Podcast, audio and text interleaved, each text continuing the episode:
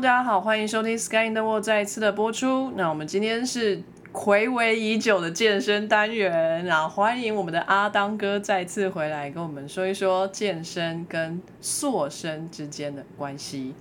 好，那今天呢，我们一样有海外的编辑们，有意大利的小鸡，Buongiorno ragazzi，哦，法国的豆豆，Bonjour tout le monde。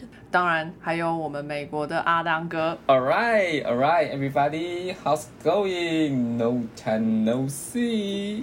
That's it. 你确定结束了吗？这不算主题曲啊，出场歌呢？我没有出场歌，我今天真的是词穷了。刚不是想好哦？你不是要唱那个刚刚那一个那个对前男轻派谈吗？没啦，没被唱黑啦。少来明就很想唱，明明刚刚练了这么多条，东南亚的部分，对，还有日文的部分。我跟你讲，这种东西就是要出其不意才好。你如果已经 expectation 在那里的话，就不好笑了。我们等一下会在收听的过程中突然来一句的话，大家就是要坚持下去，然后好好的听，是不要遗漏了任何一个重点。万一没有的话，就下一集。啊，那要等很久哎。对啊，这算什么？这叫乱数卡拉 OK 吗？对啊，细节藏着，哎，魔鬼藏在，哎，细节藏在魔，哎，魔鬼藏在细 到底节。是什么？卡拉 OK 藏在 Podcast 里吗？什么鬼东西啊？对对，OK，好，还有我墙边喊着二十包吗？吃饱啦。哎，吃饱了哈，吃饱了，那就坐下，好来听阿当哥讲话。好，没有不能坐，要一边走路帮助消化。不行，刚吃饱就走吧，会这个胃下垂嘛？可是如果是阿当哥，我们一吃饱就坐下，他又要说我们发胖。对呀、一吃一吃饱不要坐下，可以稍微站着，然后轻度的这样子走动是还 OK 啦，哦好不会好到不会对身体造成太大的负担。OK OK，那大家就稍微走动一下，来听听阿当哥。今天呢，阿当哥找了一些资料，然后要跟我们分享健身呢跟塑身之间的关系。到底健身是不是真的可以让你的身形改变更美、更帅呢？时间就交给阿当哥。All right，当然就是正如同那个前面刚才讲的，健身是不是真的能够塑身的？答案绝对是肯定啦、只要你肯认真、肯努力下功夫的话，你一定能够达到你塑身的目标。所以我想要塑哪里就塑哪里嘛你。想要塑哪里就塑哪里。我呃个人是建议呢，去做那个媚那个登峰整形手术会比较快啦哈。那可是当然，我个人阿兰科是提倡就是自然，OK，自然塑身。我们在做就是就是身体塑形的时候呢，是要以一个 nature way，也就是一个最自然的方式去达成，而不是靠就是一些手术啊，或是一些额外的一些助力去这样子，让我们的身体呢能够以一个最健康的方式塑身，这样子，这样子才不会让。对你日后会有一些额外的风险或是负担，就是希望大家在平常就付出一点小努力，这样子，那把这些小努力累积起来，成为一些小成果，这些小成果之之后会变成一个很显著的一个效果，展展现在你的外表身上，或是不仅仅是外表，而且也会让你的内心里的自信呢也是建立起来，所以这是一个比较好的方式，个人是这样子。塑身就是说，我现在看到我的身体，然后我比较不满意的地方在哪里，然后我就会特别去雕塑那个身体部位吗？其实塑身，我个人是觉得它算是一个整体性的一个方式。有些人可能就是因为生活作息或者是基因的关系，那当然基因这方面的话，可能就比较难去就是做改变。当然还是有办法，只是就是相对来讲会比较困难一点。你在检视你整体的状况之后呢，我们有些人会做所谓的针对性的运动，也就是说，他觉得他肚子大，他就会拼命做卷腹运动。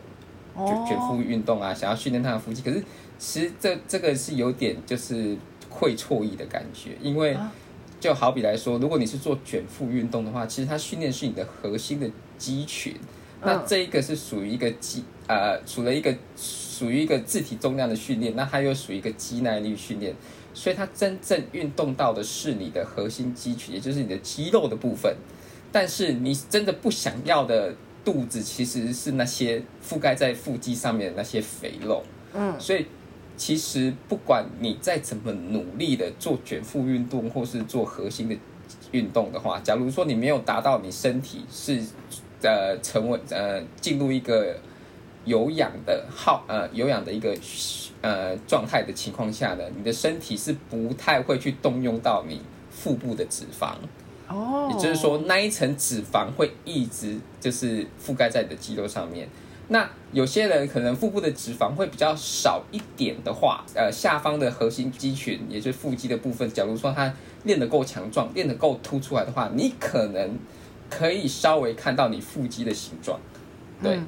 那假如说那一层呃肥肉实在是太厚的话，老实说，你再怎么练的话，都没办法，就是看得到你的腹肌。哎，不是好，不好意思啊，有人在想小鸡了。不是最近 cos 一直掉毛，好。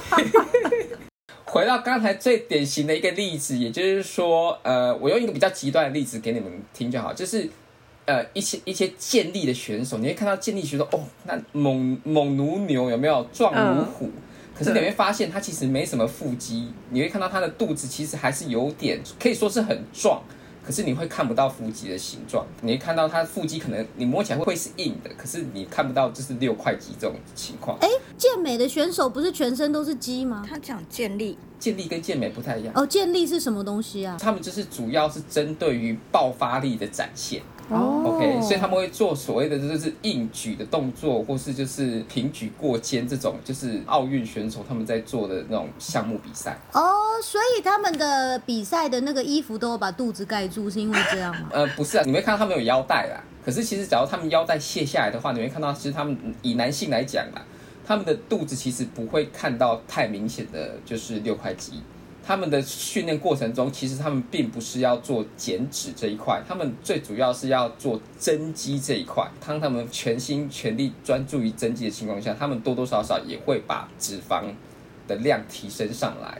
嗯，对，那可是你会，可是这些健力选手，其既然他们要做所谓的硬举、深蹲的动作的话，他们的核心肌肉其实要非常的强。嗯，也就是说，在核心肌肉很强的状况下，你但是你还仍然看不到你那个腹肌的形状，那这这代表什么？其实是，即便是他们有很很强、很很厚实的腹肌在那边的情况下，可是因为他们的脂肪也够多，所以你会看不到到所谓的轮廓。嗯，其实我常常这样搞笑的在讲说，其实人人都有腹肌，只是你的腹肌上面的脂肪厚与不厚的程度罢了。嗯，也就是说，一个人只要他体脂够低的话，即便是他没有训练，他都还依旧可以看得到腹肌的形状。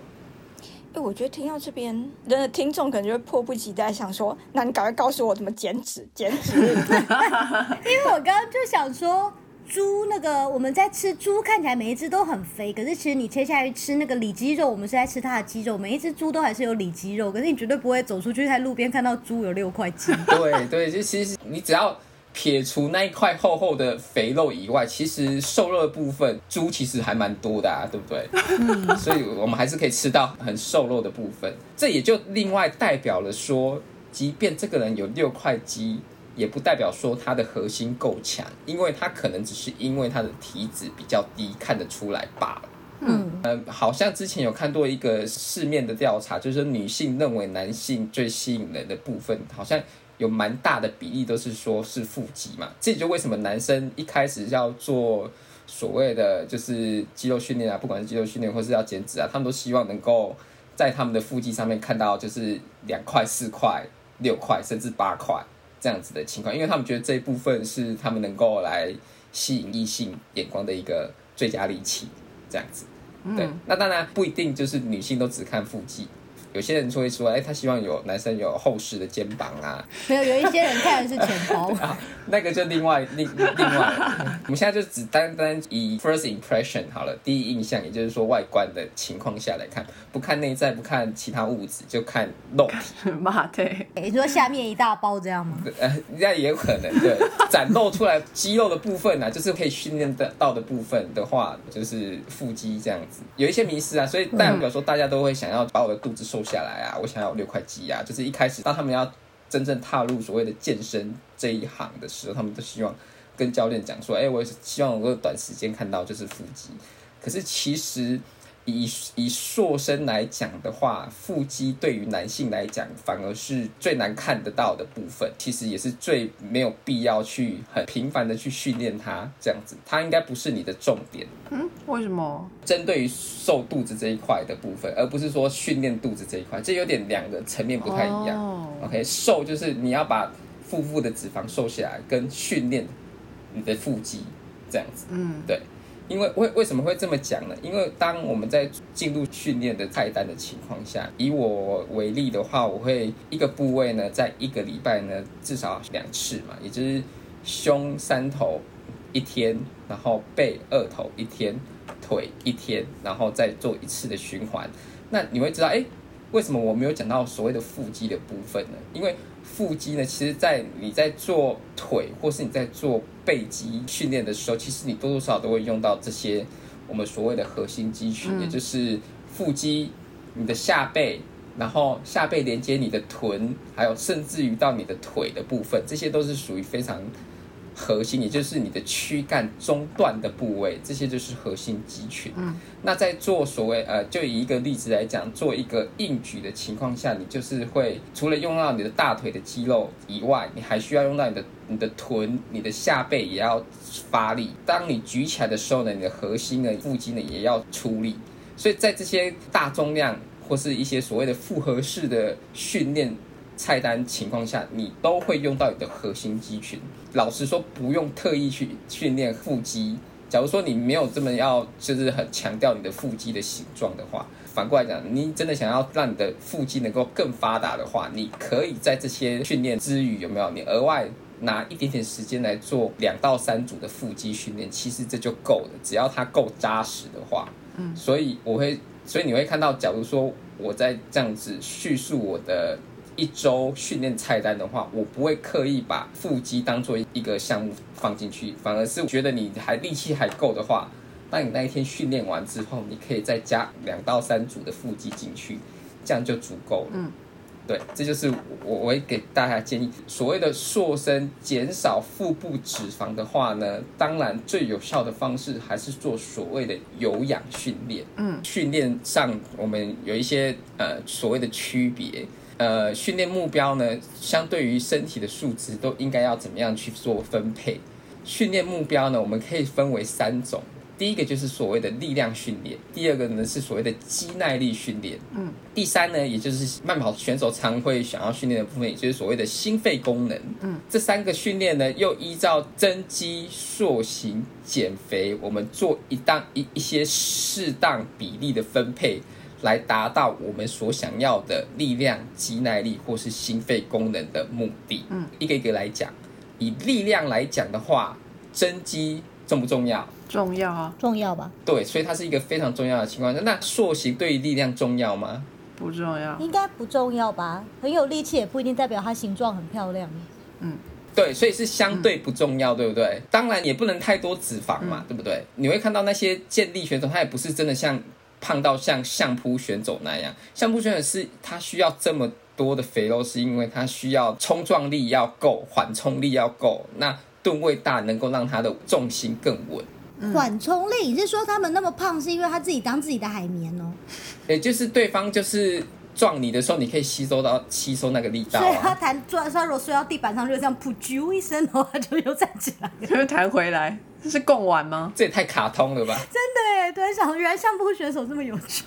好，那另外呢，减肥对力量训呃力量训练重要吗？也相对没有像增肌一样这么重要嘛，对不对？嗯嗯那我们回头来看所谓的肌耐力，也就是说你要 muscle endurance，也就是说让你的肌肉能够忍受长时间的反复的使用。增肌相对来讲也是非常重要的，塑形呢也是非常重要。我可以举一个例子，就是说肌耐力最可以联想到的训练呃运动方式，就是所谓的节俭，节俭，节俭是一种运动不是节俭啊，是接见，接见，街头健身。啊啊！我也是皇帝接见什么妃子，对，我也在想，这叫做街头健身，也就是说，有一群健身的爱好者，他们会利用公园或是周围上的一些呃训练器材，做所谓的肌耐力的训练。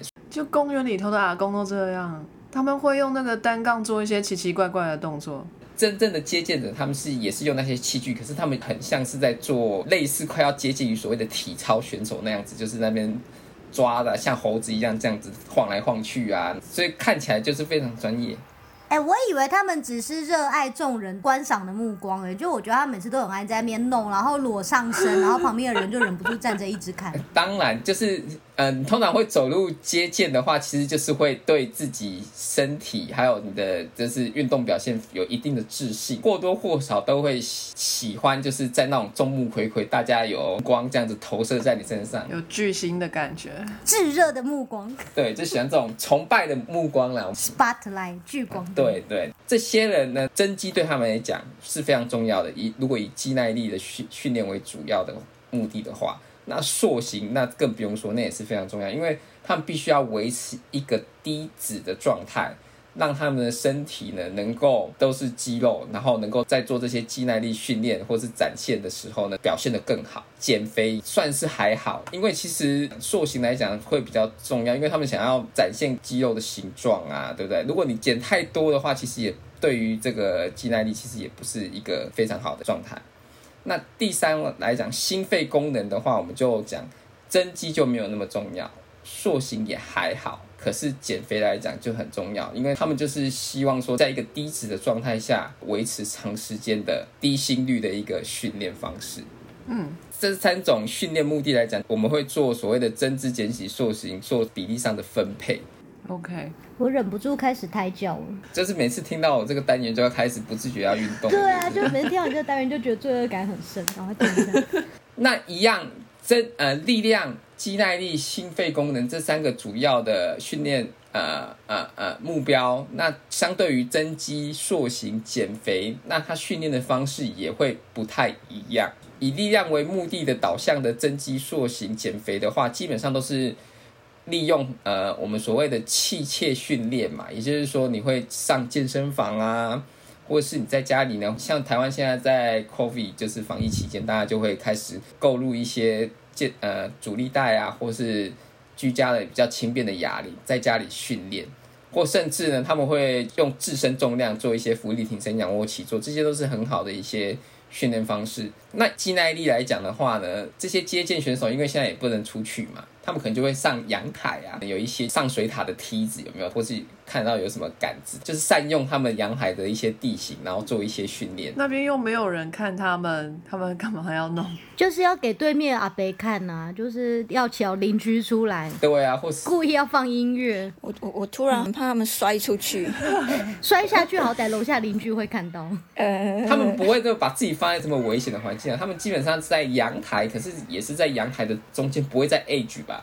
这样也太恐怖了。对，没有，因为你哦刚刚讲什么什么上水塔的梯子啊什么，我想说，嗯，那如果那个没有定期检修，然后其实有点，当然，所以我还是呼吁大家，就是如果你是在做这些就是户外运动的话，你一定要先确保你所使用的东西是安全的，握把你这些东西都是安全，因为那些东西可能欠缺保养，不像健身房会有专人做定期的维保养维护。嗯，那这些呃比较公共财的部分，就是大家要注意，因为可能会疏于修修缮，那可能它有一些潜在的危险因子在生锈，或者你握到刮伤就破伤风之类等等。如果你是在做所谓的户外运动的话，一定要注意你身为周遭所使用的东西是否是在安全的，确认之后再做再执行。也请大家要多注意自己附近的阳台，多给他们一些炙热的目光，不要让他们铤而走险，就是去爬奇怪的东西。什么东西？我跟你讲，不会啦，这些人他们一定会就是那个 iPhone 就放旁边开始录录录起来，然后就开始直播播直播，对，疯狂上传之类的啦，对，类似这样。下一次要当哥什么时候直播？我 我在健身上比较少拍我训练的影片了，啊，算了啦，你直播台湾也是半夜，没有人要看。嗯，真的 真的，唉，在台湾没市场，在国外也没市场。少来。明明就已经卖出去了，在这边你已经没身价了。自从上一集之后，真的吗？真的，再也没有人要为你写流程河了。难怪他的偶包要继续背起来。真的。好，那下一个第三个我们所谓的说的心肺功能呢？那如果你是讲求效率的话，你可以做 HIIT High Interval Intensity Training 高强度间歇性运动。嗯，那另外呢，减肥的话，你也可以长时间的做半小时到一小时，或更甚至这久一点的这种所谓的持续性的耗氧运动，也就是慢跑嘛，或是游泳啊，这些都是很好可以训练你心肺功能的运动。所以依照于你的目标不同，你训练的形式呢也会有所不同。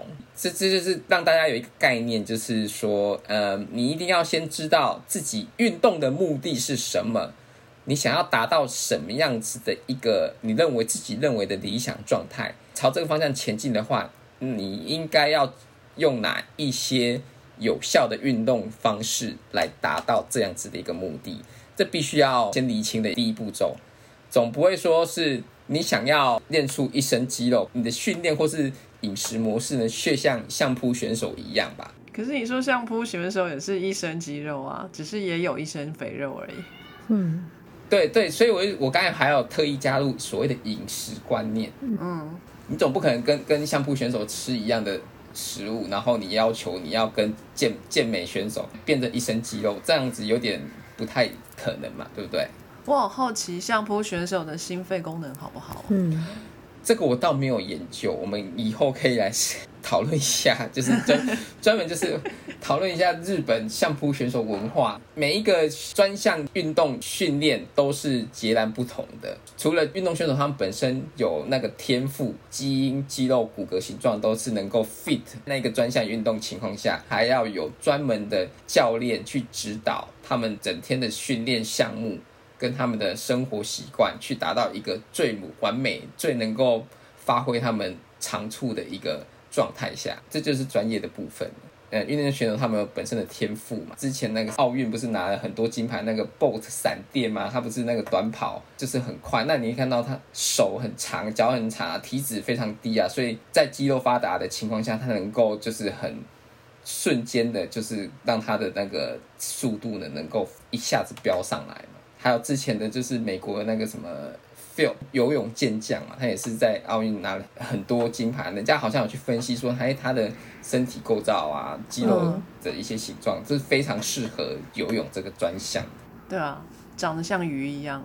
对，就是飞鱼嘛，他们不叫它飞鱼。你是说你是说一摸它的皮肤都滑溜溜吗？就长跟飞鱼握手，怎么怎么握不到的，一直滑走，会掉一堆鱼鳞下来，搞什么？所以其实讲的更直观一点，就是你长得高，人家就会说，哎，你怎么没有去打篮球的意思的感觉？这样，就是说有有一些基因上的优势，会让你在某一个专项运动上呢的表现呢，能够比人家一开始就好很多。那在配合特殊的训练的情况下，能够让这一个表现能发挥到极致，那就是看运动训练师他本身的能耐怎么样，然后还有运动员的配合程度如何。就回到我们刚才讲的，就是不同的训练目的，你选择不一样的训练、饮食、生活习惯，了解的透彻，再去做执行。千万就是不要就是走错方向，走错方向就很容易让你看不到预期的效果，就有可能很容易半途而废。对，以普罗大众来讲，大家一定会想说，减脂应该是我们首要的一个目标。通常都是一个人，当他觉得呃他过胖了，或甚至更严重已经有糖尿病或一些慢性疾病的情况下，自身或者是医生建议他开始要导入一些训练的时候，他们就会想要说，OK，我应该要先把我的体脂减下来嘛。所以我相信这个是。比较多人的一个训练目标，不论是减脂或增肌，我们都必须要先呃了解关于人体的一个概念，就是基础代谢率嘛，就是所谓的 BMR 嘛。哎，不是 BMI 吗？Body Mass Index，身高跟体重的。对对对，那现在是我是说基础代谢率，也就是 Basal Metabolic Rate，BMR。就是人体在清醒又安静的状态下，不受肌肉活动、环境温度、还有食物跟精神紧张的影响的能量代谢。所以比较简单的理解就是说，你一个人躺着什么都不做的时候所消耗的能量。那 BMR 呢？它受你的年龄、体重、身高或甚至男女性别也也有差。网络上呢，其实有一些计算，你可以就是输入你的身高、体重、年龄啊这些这些参数，它就可以帮你计算出一个以你这样子一个条件下，你的平均 BMR 大概是落在一个什么样数值上面。我突然想知道，就是躺着什么都不动，但是一直在动脑，会不会影响？会会影响。对我之前也是这样想，可是我后来发觉，就是它那个真的影响应该是不大，就是它我不懂为什么它的耗能就是耗的相当之不大。是吗？怎么会影响不大？就大脑不是很耗能？其实我觉得大脑活动频繁的话，其实耗能程度其实不会太小哦。你不会觉得你每次耗完能之后就超级饿的吗？可是你今天，比如说我说我今天每天做跑慢跑一小时，然后我坐在这边，然后拼死的算数学，动脑动一小时，最后动动脑这个人最后一定是发胖的那个啊，没有啊，因为动脑他旁边有放一包洋芋片呢、啊。就是不合不划算不会合，而且就是很多就是大家算那些代谢什么也都有加上心跳什么什么，从来都没有加上动脑这个条件啊。就动脑就如果我一边跑步一边算微积分，是不是就会更厉害？动脑它比较难去就是评估说，哎，怎么样才叫做过度用脑，什么样才是轻度？每个人都不太状态不太一样嘛。对，科学家也有很胖的啊。而且可能每个人的基本用脑量不一样，因为像唐凤，他连睡觉的时候都可以思考。我在想说，嗯，我们是不是应该问唐凤吃多少东西，然后算一下他的体重，然后来在厕所他到底动脑消耗多少热量？没有，那我想说，那可能就是他原本基础的，就是动脑的消耗的能量就已经比一般人多。这会不会对他来讲，就是其实那是不算在动脑，因为就是他太聪明了，所以就是我们今天想了半天的事情，然后他可能想一秒钟就哎动完了。对，这每个人不太一样嘛。可是因为你看大脑本来就是脂肪居多的东西，就想说增肌减脂，它是不是自己也就慢慢就嗯不要，就变笨了，脑子也变小。你是就是不知道是不是小鸡，你们 MRI 可以有技术计算一下？不会啦，大脑的功能对我们来讲是十分重要的嘛，那你身体绝对会有机制去保留它，而不会去动用它的。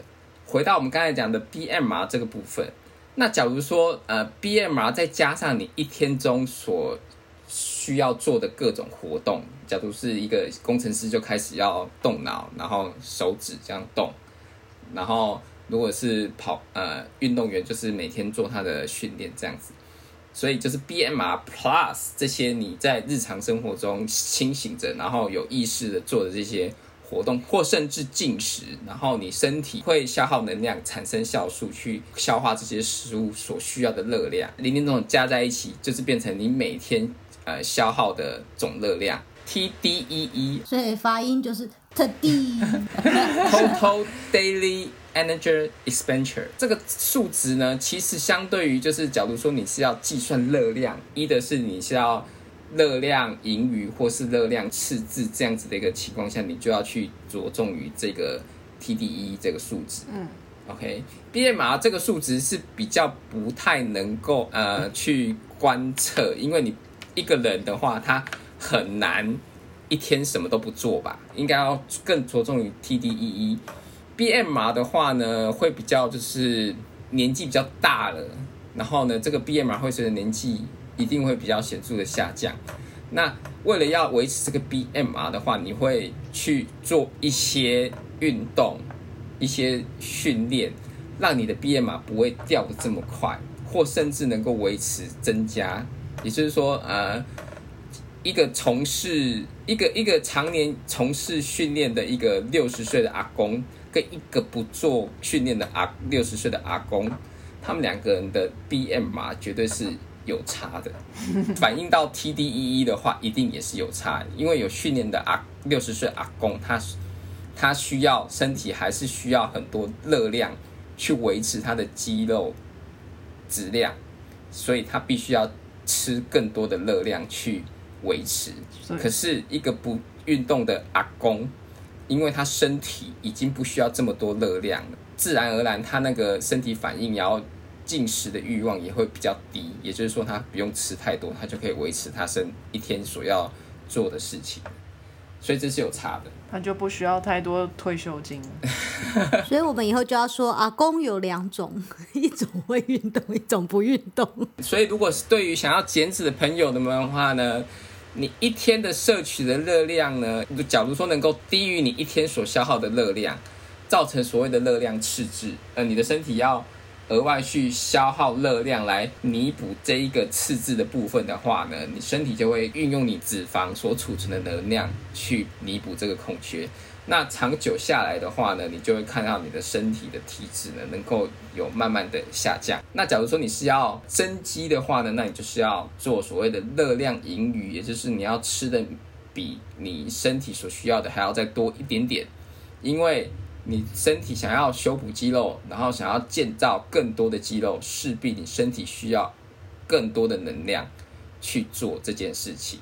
那你必须要吃多一点。假如你没有吃多一点的话呢，你的身体呢也就没办法有额外的热量去做你的肌肉构建造的部分。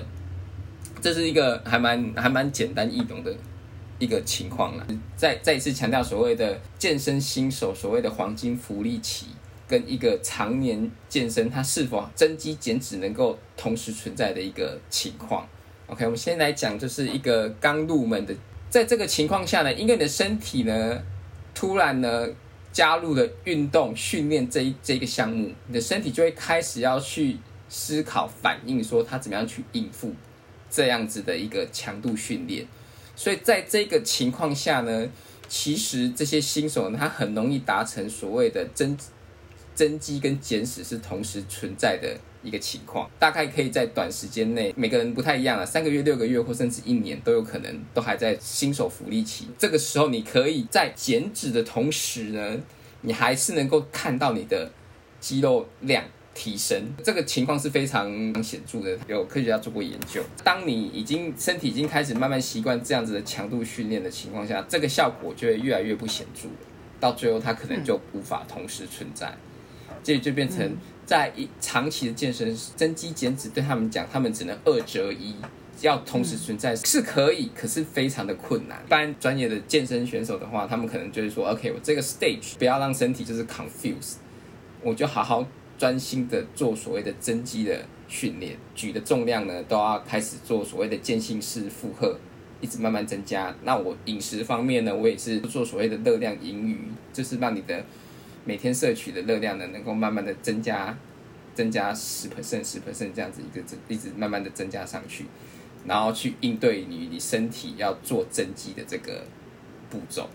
那增肌到一定的程度的时候，你当然你可能还是身体会有一些体脂提升。那做完之后呢，你再做所谓的呃减脂的动作。那减脂动作有一些处理，可以让你在做减脂的同时呢，避免。过多的肌肉流失，所以这样一加一减的情况下呢，你会发现肌肉量是一直持续上升的，可是你的体脂呢能够一直维持在十二到十五 percent 这样子的一个 range，对，那就会整体而言，你就会看到你是越来越 bulking，越来越强壮，越来越 muscular 这样子的一个情况，所以它有点像是在跳凌波舞一样，前进后退，前进后退，增肌减脂，增肌减脂，他们都是以年或季为单位在计算的，也就是说。我这一次这一个增肌的这个 stage 呢，我可能花大概三到六个月，六个月的太长了啦，通常三四个月。那减脂呢，一样也是这样子的一个情况。等下凌波舞是什么？哎，凌波舞不是一直下腰那个吗？对啊，不是上面有根杆子，你不能碰到它的那个。那前进后退那个是什么？方块舞吗？还是？还这是恰恰？是不是恰恰？一种国标舞不是吗？好，我想错了，比喻错误。Anyway，反正就是一个增肌，然后减脂，增肌减脂，增肌减脂这样的情况。所以你的你的肌肉量是一直持续上去，没错。可是你的体脂呢会增会增加减少增加减少增加减少这样子。嗯，对，嗯，OK，就让你的呃在在肌肉量提升的情况下，我一尽量保持你的。体脂率在一个合理的范围，当然你在增肌的过程中，你可能会六块肌消失，可是，在减脂的情情况下，你的六块肌又会出现。嗯，假如说是刚健踏入健身，然后已经开始有一些基础概念的时候，他要做所谓的增肌减脂的时候，他们有时候一开始在做增肌的时候，会突然看到自己六块肌不见，会有点害怕。可是其实不用怕，其实那是必然的情况。那只是就是你的体脂稍微增加，当你做。减脂的时候，它又会回来了，所以不用怕。对，这只是一个过程而已。所以这时候他看不到六块肌了，可是如果他往下就是用力摸，应该是还是有那个形状在吧？不会脂肪厚到摸不到吧？不会不会，基本上是不会。除非他真的很会吃吗？所以还是可以摸一下，就是确认一下。对，还还在是对，或者是人是肚子用力啊，可是这样路人给你那个鄙视的眼光的时候，你就不能跟他说：“ 过来摸，下面是有肌肉，求求你摸我。我是有的，我是有的，快点来摸我”。对，不要这样，我也曾经是个猛男。那 那我们现在回到就是胖子到底要怎么样做所谓的塑形？首先要考虑的因素呢，不是塑形，因为塑形可以让肌肉形状更明显或是更强壮之类的。对于胖子来讲呢，一开始要做的就是要先减脂嘛，因为你如果脂肪太高的话呢，其实呢，你要做某些塑形的训练，其实对你来讲是相对困难的。就好比来说，假如说你有一个很圆滚滚的啤酒肚，你要让它做卷腹运动，有可能吗？哦，就卷不起来了耶。可以啊、只是角度很大而已。他他想要把动作做到位是十分困难的。一个胖子，你会要求他一开始就去做所谓的慢跑运动吗？可能会伤到膝盖什么吧？对，没错，像是背着沙包去跑步一样的感觉。对，差不多耶。对，而且在那个情况下，他的肌肉质量、强度都不够的情况下，你要他去身上像背沙袋去跑慢跑的话，势必一定会受膝盖关节会受伤嘛，对不对？他们必须要先做适当的减脂，OK，减脂让他们体脂能够降低到一可以接受的范围之内，再所做所谓的塑形的塑身的训练。这就是一个我要给大家的一个观念。以胖子来讲，千万不要去做就是会伤害到你的关节部位的训练。你应该是做比较慢一点的，先从健走慢慢走，然后慢慢的加速这样子的一个方式，不要伤到膝盖的这样子持续性的训练，然后配合你的饮食，达到所谓的热量赤字，慢慢慢慢的减下来，这样子是最好的一个方式。等到你的 BMI 回到正常数字，也就是小于大概二十四以下，二十四以上就是所谓过重嘛，二十二二六以上就是所谓的肥胖的嘛。腰围比能够回到正常的情况下，或甚至体脂呢能够落在一个健康的一个 range 里面，也就是说男生大概十到二十，女生二十到三十这样子一个体脂率的范围内，我们再来强调所谓的塑身的训练。对，这样子你要做塑身的训练，效率会比较好，那效果也会更明显。其实它是有一个一个渐进式、一个步骤式的选择，而不是说你也可以一下就 jump jump into OK，我我我很胖，我要去慢跑，我要来减脂。这样子呢，你会受伤，而且一旦受伤，你就更难去做训练，你就整天躺在床上又开始吃了。对胖子来讲，要先减脂，再增肌去做塑身的训练，这样子，嗯才是一个正正确的一个步骤。嗯，其实呢，呃，塑身这个动动作呢，我们会比较，我会个人会比较强调于所谓，它是利用所谓的全身性运动，去达到一个身体平衡的状态，然后能够全面性的让你的身体呢，除了体脂下降以外，你的肌肉强度、韧度呢也会持续的增加，到最后你的身体呢就会达到一个很漂亮，你自己会认为满意的一个身形。呃，我还是很建议大家就是平常呢多多观察自己的身体，去了解你的身体构造，去了解你身体的每一个部位、每一个肌群。它的形状、构造、质地，形状、构造、质地。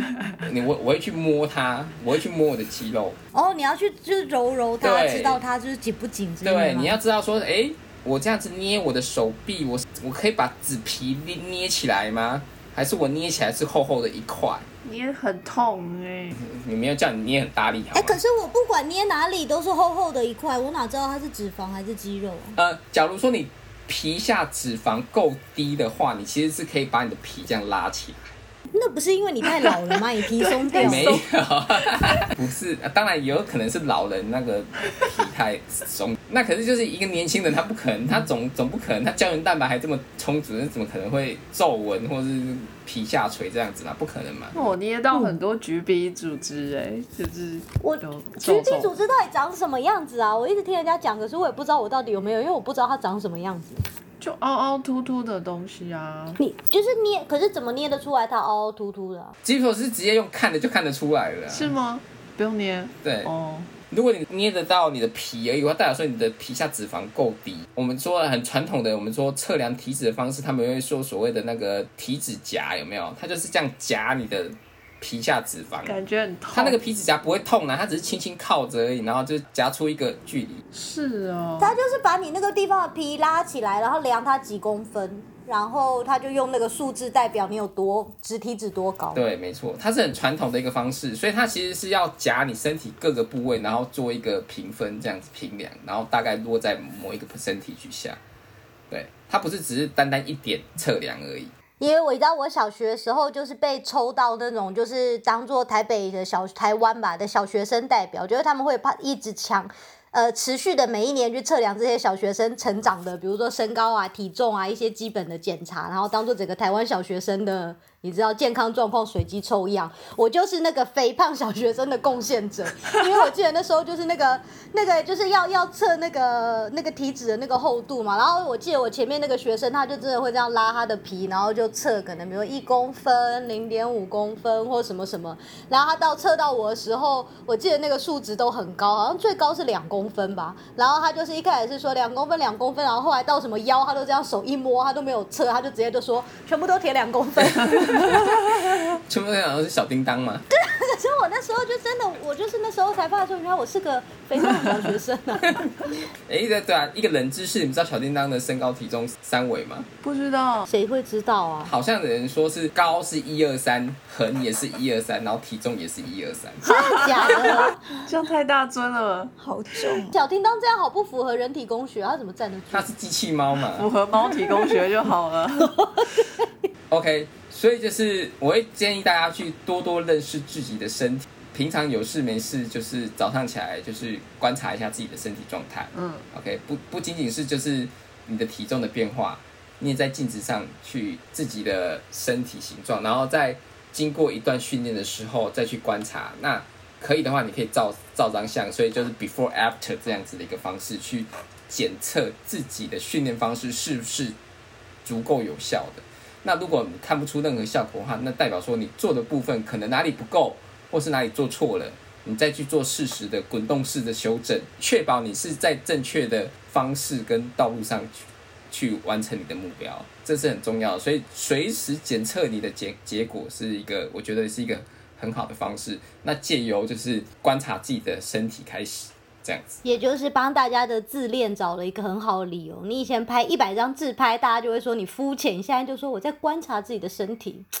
OK，对，而且我觉得这也是一个，就是当你一旦看到你自己有往往你的目标前进，就会驱使你去更努力。就是说，哎、我都可以达成这样子，那我是不是我可以再强一点？然后我是不是真的能够达到更好的一个境界？嗯，所以就是会一个自我激励，然后你去建立一下你的自信的一个方式，我觉得这是非常好的。嗯，对。对，这个可以避免，就是很多我们就是说，呃，有些人就会对自己的身体不满意啊，会有一些缺乏自信，你不觉得很好吗？一方面可以让你的身体往一个更健康的呃状态去发展，另外一个呢，你也你的内心自信上呢，充实了这些曾经失去的部分。对，而且可以减少买衣服的钱哦，因为你以前都说啊，这个买这件很显瘦，买这件可以遮哪里。后来我想说何必啊，我随便穿随便好看。像他当哥都不用穿了，全部都脱光。对我我就是要露，我就 就希望这衣服最好哪里都不要遮，到处都是洞这样子。对，到处都是洞，OK 的。对，而且你以后还可以买童装，哎，哦，母汤哦，更紧、更短、更小。这个会破掉哦，真的穿不下吧？他就是希望破掉啊，这样子自然的那个布料就变更少。我相信大大家都想要自己，就是说自己能够就是呃成为一个天生的衣架子嘛，对不对？那看到喜欢的衣服，然后就穿在自己的身上，就是能够尽量展现自己衣服本身的质感，或是它的设计之外，能够借由自己的身体让这件衣服穿起来更好看。哎，我觉得岸边对这一串很不爽，因为知道他没办法穿衣服的动物，而且他又肥。它有毛就够了。他穿的衣服会怎样？你有试过吗？我没试过欸，不过我想他应该不会想穿吧。你有在他身上贴过胶带吗？有啊，之前试过，就是在那个猫的，就他们说什么，你如果在猫的背后贴一条胶带，它就不会走路，就脊椎的地方。对，它会趴地上。它就会开始匍匐前进。对对对，结果我帮他贴了，然后他就是走的很正常，害我觉得很失望。我觉得可能是毛太厚了。完全没有神经，对啊，我不知道，我觉得它有时候有一很多东西没有办法做，就它都跟一般猫反应不一样。比如说，它也没有特别爱箱子，它也不怕小黄瓜。好奇怪哦。小黄瓜是要它在专注某一件事情的时候，猛然回头看到才会吓到吧？哦，所以我还得要选，好吧？对，你要选时机，你不可以就是直接就在他面前就丢。对啊我有时候之前是丢小黄瓜，我是我觉得他是被那个砸的声音吓到，我拿小黄瓜丢他。他都已经看到那个东西了。就不惊喜，我不知道，然后他对那个地板上贴标签也没兴趣。哎，拍谁离题了？我们是同一只不用塑形的生物，他也很需要塑形。他很需要，可是他做不到。你需要热量赤字。Alright，所以呢，呃，阿当哥这边的建议就是有一些我个人觉得还不错的一些，呃，假如说你已经到了可以塑形、塑身的这个阶段的话，那哪一些运动我们应该可以选择呢？OK，大概就是提供几个。第一个就是阿刚哥最喜欢的运动就是网球。OK，最近不是也是刚打完嘛，发网。网球可以塑身哦。网球其实是一个高耗能的呃肌耐力运动。网球可以帮助你塑造你手臂的肌肉线条，OK？你的前臂呢会异常的就是壮嘛，你有没有看到他们就是就是打网球的选手，他们网球选手他们的前臂都非常壮，然后他们的胸肌也很壮啊。反手挥拍的话，你会训练到你的肩部跟你的背部的的肌群。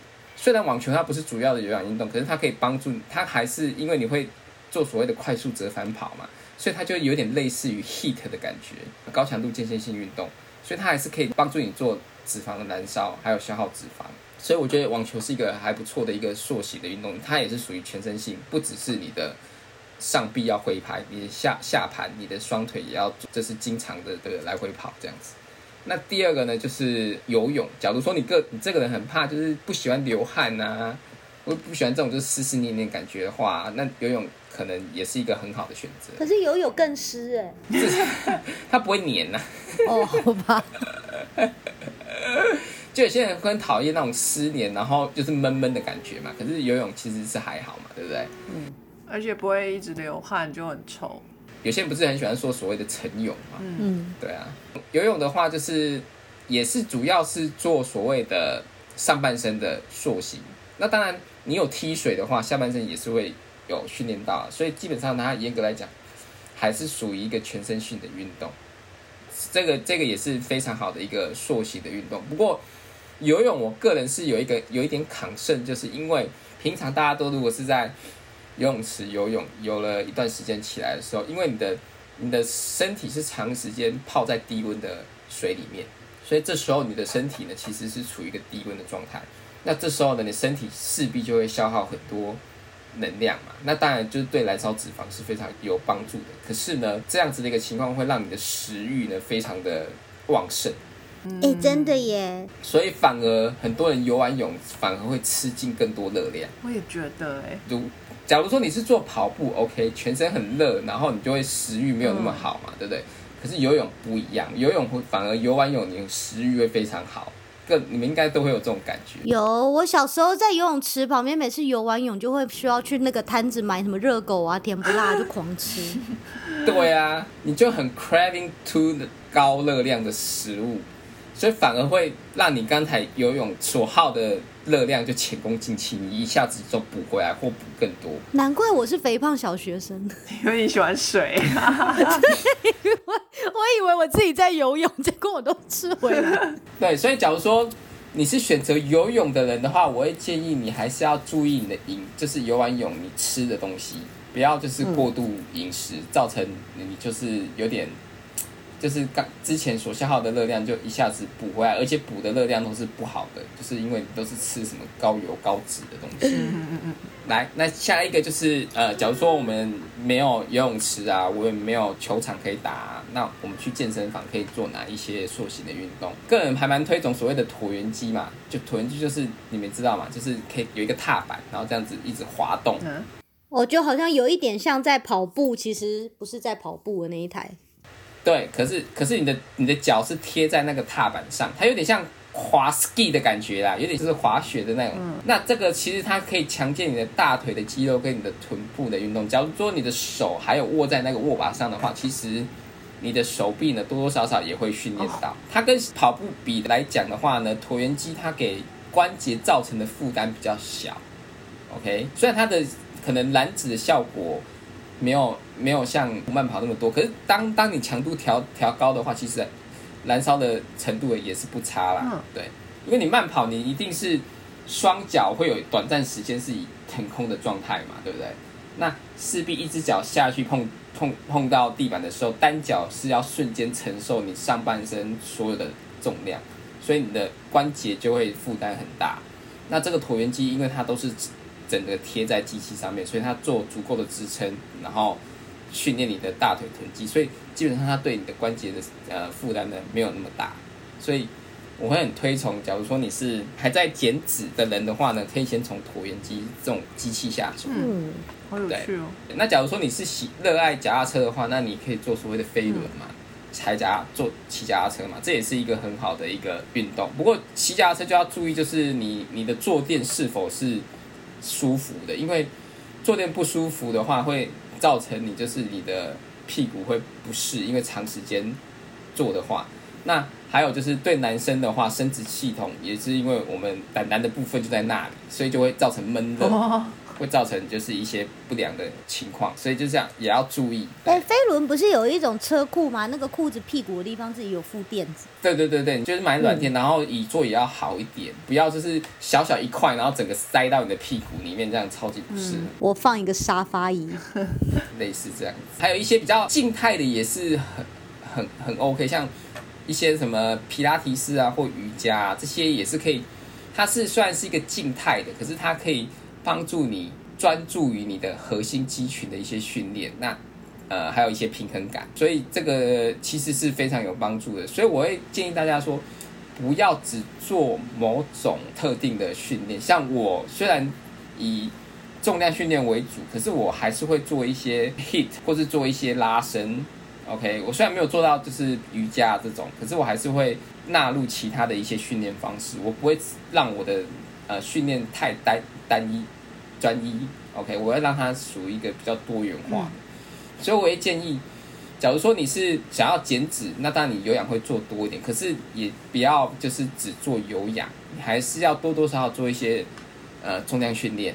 OK，把它纳入到你的训练菜单里面，让你的训练呢，它是一个多样性的，这样子呢，你才不会就是因为没有做到重量训练而造成你长时间只做有氧，造成你的肌肉也会流失掉。哦 OK，那如果你是做重量训练的话，也不要忘了还是要训练你的心肺功能，因为这心肺功能对于你重量训练上的 performance 的表现呢，还是有正向的帮助。嗯，这些都是相辅相成的，只是就是比重上的拿捏，你可以依照你的目标跟你的生活形态，还有你所在的一个环境去做所谓的调整，这都是大家要去看的一个事情。嗯，静态、动态都可以，只要它对你的身体肌群啊，或是有呃心肺有注意的，都是好的。你也可以利用你喜欢的运动。我常常跟都没有在运动，突然要做运动的人讲说，如果你真的想要动的话，先找一个你喜欢的运动开始，因为至少你喜欢，你会想要持续下去。嗯假如一开始就逼你做你不想要的，可是对你有帮助的，你我相信那个很快你就会失去兴趣。就举一个例子来讲，假如说这个人很喜欢跳舞，那何何必何不尝先从跳舞开始呢？或者是学习跳舞开始呢？假如他很想要学学习跳舞，因为跳舞其实也是可以，它也算是一个全身性的运动嘛，对不对对？它可以强健你的核心肌群啊，你的大腿啊，你的手啊，不管是芭蕾啊、肚皮舞啊、华尔兹啊，或者是街舞啊，这些很多种，就是你喜欢的，你都可以做选择。那这些至少都可以驱使你动起来，这是最重要的。你一定要动起来，动词动词不要千万天就是坐着或不是坐就是躺，OK，不是坐就是躺是非常要不得的。队长为什么一直在偷笑？怎么了？突然笑这么开心？因为你在说我啊，对啊，是是有共鸣吗？现在应该就正躺着吧？然后没事对号入座嘛。哦好哦，大家在想说，哎、我上一次站起来是什么时候？哎呀，早上是。不要坐就是躺，OK？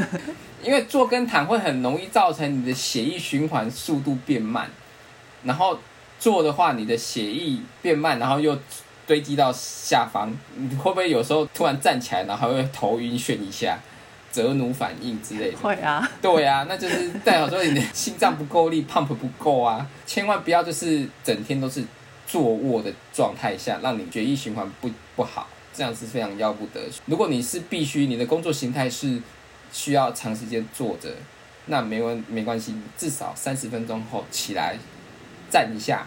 伸展、舒展，做一些简单的那个伸展运动，让你的身体机能能能够暂时放松舒缓。借由这个时间，可以让你的眼睛不要再一直专专注在荧幕上，这么疲劳。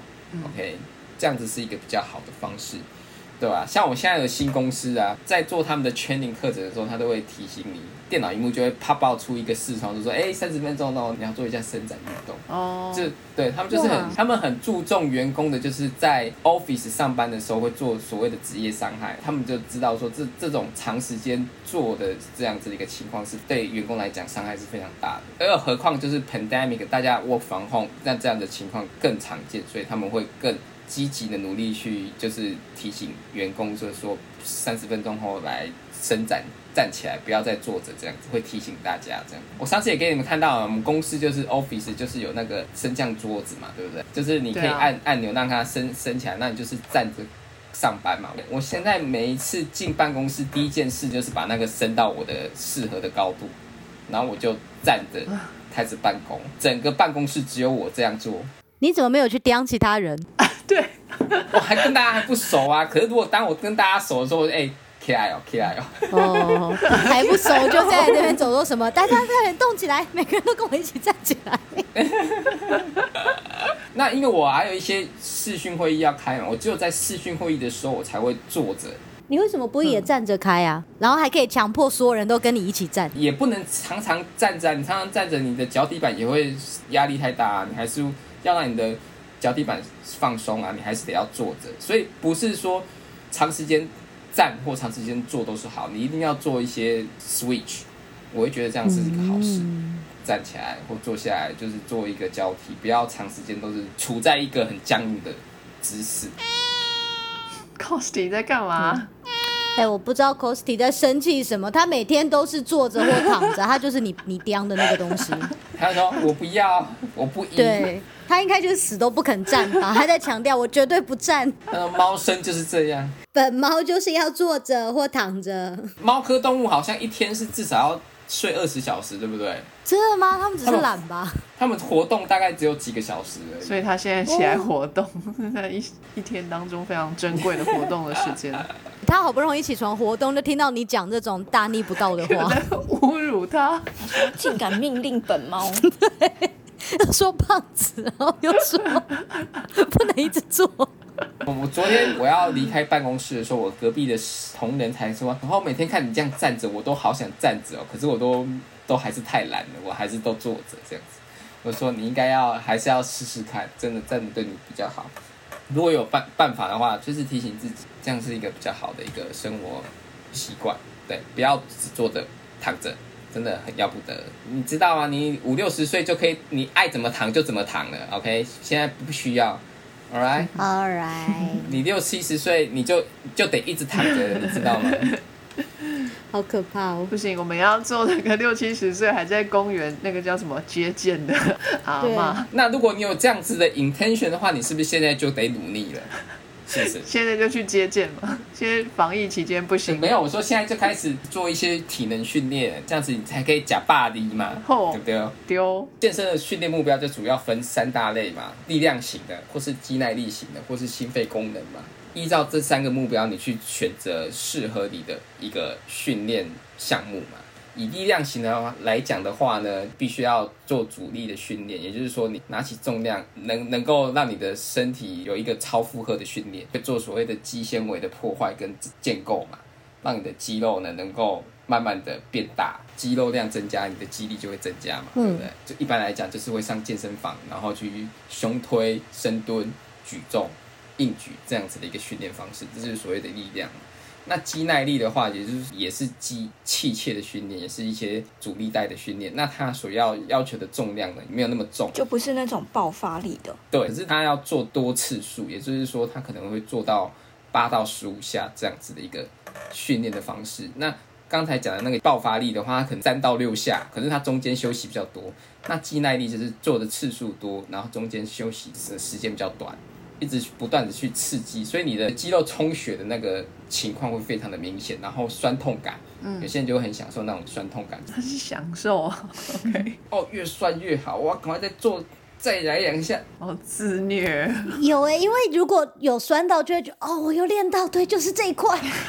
对，你就会感受到它的存在，有没有？因为有时候一开始新手在训练的时候，都会觉得，哎，我练胸推，我怎么都没练到，我都只练到我的手臂。可是当他胸胸肌起来的时候，他这样一推，哦，就觉得他胸肌就是整个充血，你知道吗？出力。所以练肌耐力的时候，肌肉会变大吗？肌肥大，肌耐力的效果会不会比爆发力的还要来的更显著？等下，肌耐力像这种训练是不是就是有氧训练啊？肌耐力的话，其实它有部分也是包含在有氧的训练里面。那可是以重量训练来讲的话，肌肥大也是有点像是在训练肌耐力的部分。哦，你塑形应该是跟人家比，就是说，哎，你肌肉展现的那个形状有没有够明显？这样子。那要形形状明显，不就是肌肉要大一点吗？然后脂肪少一点啊？太大也不好看啊，就有个到了一个程度，你觉得说，哎，够了，我就不要它大，可是我要它紧实。嗯嗯，所以有些人他会一开始是比较要求，就是说他想要先把自己的就是举的力量，等到他。已经有这些肌肉量的时候，他想要做一些更 finance、更精细的这些肌肉形状，更有钱的，不是啊，不是 financial 啦，是 finance。对，好，做这些肌肉形状的雕塑的时候，他会开始拿一些小重量，让这些就是肌肥大的效果。你会看到他全身都肌肉，可是为什么他拿很小的重量在做？你会觉得有点不解。可是其实是他正在。雕塑他的肌肉，嗯，就是阿当哥拿着一个超级小的哑铃，好有画面感哦。那一那个零点五百公克哑铃，然后这边连坐这边，哦，一直要发出声音，五百克也在，呃，嗯，微雕塑中。我因为我现在是在雕塑大拇指，嗯，很有 feel。那心肺功能就是你就是要做一些比较长持续性的长时间的呃不间断的训练嘛，那。让你的心率跟你的呼吸能够达到一个强度的训练，那这通常就会比较是有有氧的慢跑啊、马拉松、三铁或者是飞轮，还有这些 HIT，这些都是比较属于心肺功能的训练。你会稍稍解释，就是健美跟健力。健美也就是说它是肌肉的展现，健力的话就是传统三项比赛，也就是卧推、硬举跟深蹲。所以不太一样。那健美的话，好像还有分所谓的古典健美，那种就是肌肉雕塑的，他们要要求他们的肌肉的大小、形状、平衡跟 posing。对于健美来讲，posing 是训练的一一部分，也就是说你要摆那个姿势，你要怎么摆才可以让你的三角肌、让你的前束肌、让你的胸肌、让你的臀肌、让你的大腿肌更明显的。能够展现在呃评审面前，然后让他们去评分，这都是一个学问。所以健力选手就不需要，健力选手他们追求就是那个要推多重、举多重、拉多重。健美的话，他们就是他不管你可以拿多重，可是他就是要你那个肌肉要很美。所以是健美比较符合今天这个主题，雕塑。对，可是他那个已经是一巅峰的一个比较极端的例子，就是一般人其实也练不太到那种。对，所以不用怕，不用怕说什么练一练就变肌肉男、肌肉女，那是不太可能的。对你又不是天生奇才，给你一本武功秘籍，你也练不到变成武林高手啊！老实说，先做，先先运动再说。对你先做下去再说。所以他们通常在训练的时候偷形，这也是训练的一环。所以你会看到这些人呢，平常有事没事就在镜子面前摆很多有的没的姿势，那个其实是很累的哦，因为你要在几秒钟的状态下，要让你那一个部位的肌肉持续的充血，持续的用力。然后重点是你的脸又要表现得很自然，还要笑出来，你知道吗？因为有些人用力不是就会就会 keep 噗噗吗？对，可是你要很优雅，然后最好还可以展露你美白的要优雅的上下两排牙齿，这样要笑开怀这样子。啊，所以表情也是在评分的这个范围里面。就美啊，要美。有那长得帅不帅有没有只是在里面呢、没有帅没有在那里面的，重点是他们还是会把比较多的百分比放在你的肌肉。下半身脖子以下的部分，你的下半身很大，对，脖子以下就下半身，你这是天龙国的想法吧？就台北以外都南部。我的肚脐长在喉结的部分就是。搞什么身材啊？还敢讲小叮当？所以女生也是一样啊，像郭幸存啊，她就是拿到奥运金牌啊，很厉害。她就是属于那种健力的，四度夺得世界举重锦标赛金牌啊。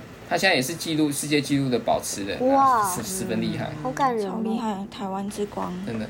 我记得看到他就小小一只，哦，老实说，身材矮小的人比较占优势，都是哦，真假？你说那个重心比较稳吗？他的力举比较短，所以他比较容易失力。啊，OK，哦因为你的肌肉的长度比较短，所以你的力举相对短。力举短的话，你相对容易出力；可是力举长的话，你就很难出力。嗯，所以看到高的人叫他去打篮球，然后看到矮的人就说你快去练举重这样。越压越矮了。就相对来讲，当然当然还是有一些例外啦。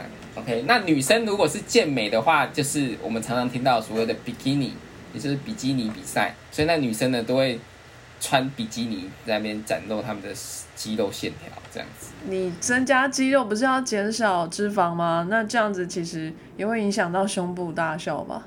然后他们这边穿比基尼，我就觉得他们根本不需要穿了，没有什么好遮的。真的就是很就是很扁，大概这样稍微给大家一个概念。嗯，谢谢阿当哥，也谢谢各位编辑的时间。然后今天我们学到了很多有关于增肌减脂的诀窍啊，现在大家就知道什么时候该练爆发力，什么时候该练肌耐力，对不对？然后如果我们要增加心肺功能的话，要怎么做？那我们今天就先到这边喽，跟大家说声再见吧，拜拜。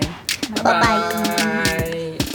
非常感谢各位听众的收听和支持，特别要感谢各位想杯咖啡的朋友，在 First Story 上的 Jean、CCK、明浅以及匿名赞助者。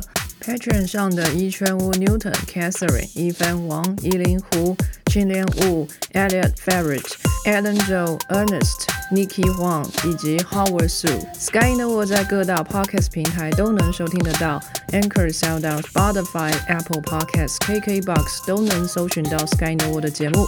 另外，Sky in the World 也会在脸书页面及 Instagram 上分享科学家的八卦、科学新知，还有编辑们的日常给大家。有任何问题及意见，都可以在各大平台上留言，让我们知道。我们将竭尽全力为您寻找答案。